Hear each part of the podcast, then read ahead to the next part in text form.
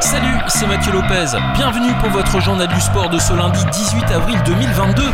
On débute ce journal par du football et la 25e journée de BGL qui a été marquée par ces équipes de tête qui ont toutes pris des points à l'occasion des matchs du week-end. Le progrès passe de la deuxième à la quatrième place en s'inclinant par deux buts à 1 face à Rodange. On rabâche depuis quelques semaines que c'est cuit pour le club de la Chière attendu en promotion d'honneur d'ici quelques mois. Eh bien, il n'empêche que cette probabilité mathématique est balayée par un groupe en mode survie à 4 jours de son quart de finale de la Coupe de Luxembourg face au F91 le progrès a quasiment vu filer le titre alors qu'une place européenne semble difficilement accessible désormais. Toujours dans le peloton de tête, Dudelange a grillé un premier joker dans sa quête du titre en perdant 3 buts à 2 sur sa pelouse face au Fola. Dans les autres rencontres, Swift est parti en balade contre Am Benfica en gagnant 4 à 0. Le Racing Union, qui avait pourtant eu un sursaut le week-end dernier, s'est incliné 2 buts à 1 face à une équipe d'Etseya qui n'en finit plus d'étonner et de pouvoir assurer son maintien dans l'élite. Car derrière elle, sa patine, Rosport s'est incliné à la jeunesse 2 buts à 0 et se dit qu'il serait temps que la compétition se termine pour éviter un mauvais plan de dernière minute.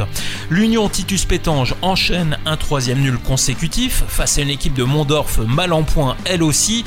Ostert a stoppé l'hémorragie et Wiltz a arraché un seul point face à Strassen au bout des arrêts de jeu. Un tout petit point mais qui pourrait valoir de l'or à l'heure du décompte final. Rendez-vous dimanche 24 avril pour la 26e journée de BGL League. Elle aura lieu à partir de 16h dans les stades du Grand-Duché. En France, le Clermont Foot se déplaçait sur la pelouse de Metz pour le compte de la 32e journée de Ligue 1. Dimanche, les Lorrains sont finalement parvenus à prendre un point à la maison en terminant leur match sur un score d'un but partout. On retiendra également l'exclusion de Nian à la 40e minute et des Messins qui ont dû endurer une seconde mi-temps à 10 sur la pelouse de Saint-Symphorien. Metz est toujours dernier de la Ligue 1 avec 24 points au compteur et à 2 points de Bordeaux 19e. Le FC Metz qui se déplacera à nouveau mercredi soir à Lorient pour tenter de prendre des points et sauver sa peau dans sa course effrénée au maintien. Et puis on termine ce journal par du tennis et le tournoi ATP de Monte Carlo. Stefano Tsitsipas bat Alejandro Davidovic Pokina et conserve son titre sur le tournoi.